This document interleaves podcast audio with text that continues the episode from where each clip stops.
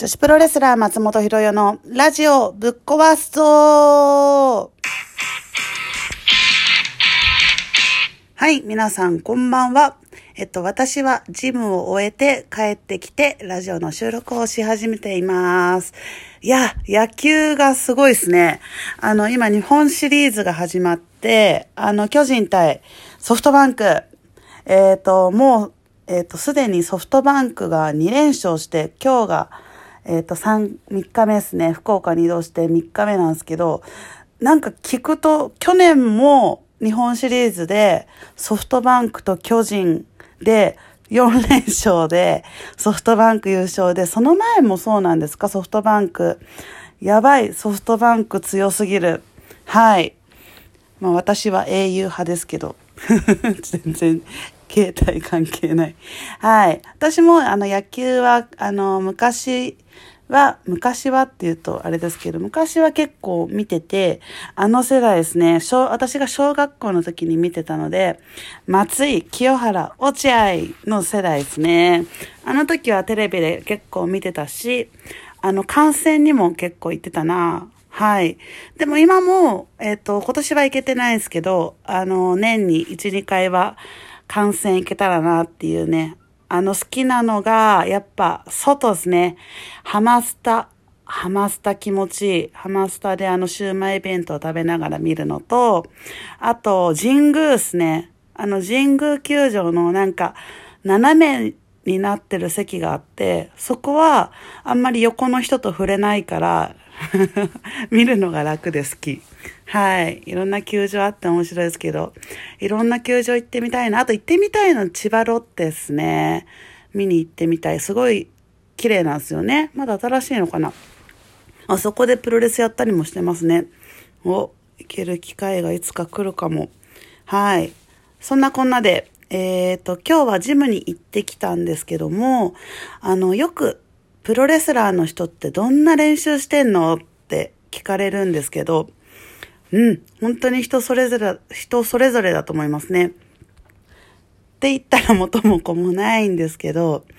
あのー私は、あの、小さい時からいろんなスポーツをやってたんですけど、なんか、まあ、小学校がソフトボールで、中学校がバレーボールだったんですけど、その時は多分競技の練習はしてたけど、筋トレとかはそんなにした記憶がない。やってたとこあんのかなまあ、強い学校はもちろんしてたと思うんですけど、あのー部活動レベル、部活動レベルって言ったらあれですけど、やん、やんないんじゃないかな。で、初めてトレーニングやり始めたのが高校の柔道部ですね。ゴリゴリですね。でも、なんかあの、学校にトレーニングルームがあったんですね。あの、ベンチプレスがあったりとか、何やったんだろう。まあ、あの、ダンベルが揃っててっていうのがあったんですけど、あの、野球部とサッカー部が選挙してて、あの、女子の柔道部が入れる場所、入れるあれがなかった。いや、まあそれは言い訳なんですけど、あの、そういうまあ筋トレに対してのモチベーションもそんなになかったですしね。だからトレーニングもそんなに、あの、詳しくなかった。でも、あの、専門学校で、あの、スポーツトレーナーの学校だったんですけど、陸上部に入ってたんですね。陸上部の投擲、やり投げてたんですよ。やり投げ、やり投げです。やり投げと、あと砲丸投げだったんで、あの、めちゃくちゃトレーニングするようになりました。あの、私は、ちょっと、あの、超ヘッポコ投擲者だったんですけど、あの、専門学校の陸上部が、あの、めちゃくちゃ強い学校で、あの、本当に真剣にプロになるレベルの選手を育てるような陸上部だったんですね。で、あの、私もスポーツトレーナーの勉強してたので、スポーツトレーナーのあのテストの中にも自分の体重の何パーセントの重量を上げないと、あの、合格できない、資格も取れないみたいなのもあったり。で、まあ、投擲なんで基本的にベンチプレスとかスクワットとかやってましたね。懐かしい。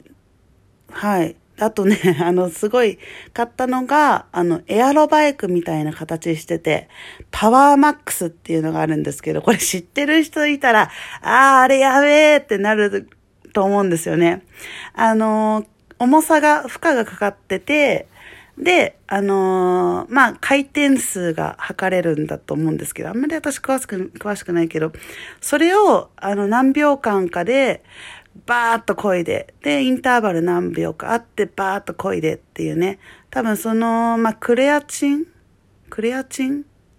クレ、クレアチン？本当に勉強してたって感じなんですけど、7秒間しか継続できない力があって、なんかそれをこうバーって使い切って、その後どんだけ頑張るかみたいな、なんかそういうのを強化する。もし違ったらごめんなさい。なんかそういうのがあって、あのめっちゃ、あのー、酸欠、本当にチアノーゼになって、ぶっ倒れた記憶がある。はい、その時ぐらいから結構、あの、トレーニングはしてましたね。で、あの、プロレスラーのトレーニングも、やっぱりその若手時代と中堅時代と、あの、だんだんとやっぱトレーニング自体は変わっていくと思うんですけど、あのまあ若手時代はもうにかくスタミナつける練習。多分、まあもちろんその腕立てとかで筋肉を大きくする練習もあったんですけど、とにかくスタミナ練習が多かったなーっていう、あの一番嫌いな練習が あの基本的に私はトレーニング大嫌いなんですけど、あのプロレスやるためには必要なことだと思ってるからやってます。でもその、その中でも一番嫌いな練習が、あの、1分間って呼ばれてるんですけど、あの、全然1分間じゃなくて あの、まず30秒間、受け身を取りまくるんですね。超ハイスピードで。受け身の種類も前方回転の受け身だったり、後ろ受け身だったり、前受け身だったり、あと空転っていうのがあったりね、いろんな種類の受け身をいろんな自分の思いつくままに30秒間取り続けて、で、次ロープワーク。30秒間走りまくる。で、そこからさらに、えっ、ー、と、30秒間もう一回受け身取りまくるんですね。あの、本当に地獄ですね。なんで1分間って名前ついたんだろう。本当に誰か知ってるのかな、その由来。あれは本当にすごい。その、やっぱり皆さんも、あの、ランニングとか、走るのが好きな方って多いと思うし、心肺機能を上げるにはやっぱりランニングっていうのは必須だと思うんですけど、あのー、多分、その膝とか、えっ、ー、と、足首とか悪くて走れないけど、スタミナつけたいって人はね、あの、本当に、あの、寝た姿勢から、ただ起きるって動作、それをするだけでめっちゃしんどいと思います。それがその 受け身から、受け身の30秒間だと思うんですよね。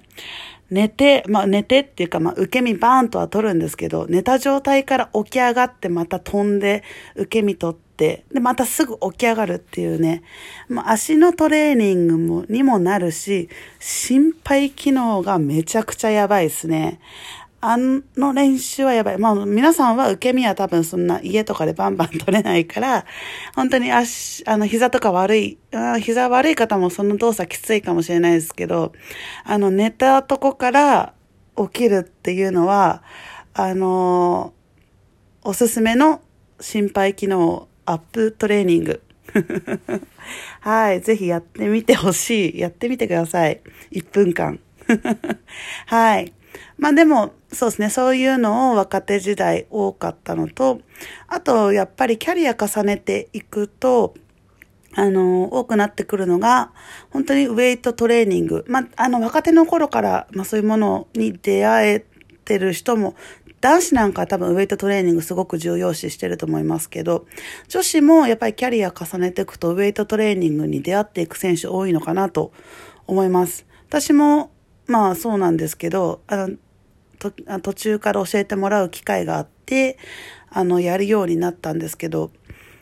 あのまあ、体づくりはもちろんなんですけど、そのパーソナルトレーナーの人に、うーん、なんか話してまとまってないな。あの、多分いろんなトレーニング方法があるので、まあ、自分が信じた道を突き進めばいいっていうので、あの、まあ、どれが正解かはないと思うんですよ、トレーニングに。で、まあ、その中でいろんな意見がある中で自分がおおっと思ったのが、あの、やっぱりベンチプレスとかで胸筋鍛えられはするんですけど、上腕とかも、あの、上げ、ウェイトはやったら上げれると思うんですけど、あの、びっくり仰天だったのが、その前腕とか、ふくらはぎが細い人で、あの、もっと腕側もっとその胸とかが大きい人はいないっていうのでね、逆に前腕とかふくらはぎを鍛えることでもっとそっちをパワーアップできるんだよっていうのを言われてね、なるほどと思って、結構まあその、肩とか背中とかのトレーニングに加えて私は前腕ふくらはぎも意識してやるようにしていますっていうね。ただ自分のあれを伝えたかっただけなんですが。はい、そんな感じで時間が意外にも経ってしまいました。えっと、今週はオズの名古屋大会がありますね。で、えっ、と、12月末にはいよいよタイトルマッチが近づいてきているので、自分のモチベーションも、あの、モチベーションというか意識もどんどん上げていく段階に来ているので、はい、あと1ヶ月気を引き締めていきたいと思ってます。はい。では今日はこんな感じで聞いてくれてありがとうございます。またいいねやギフト等お待ちしております。ではでは、女子プロレスラーの、え、女子プロレスラー松本博也のラジオぶっ壊すぞでした。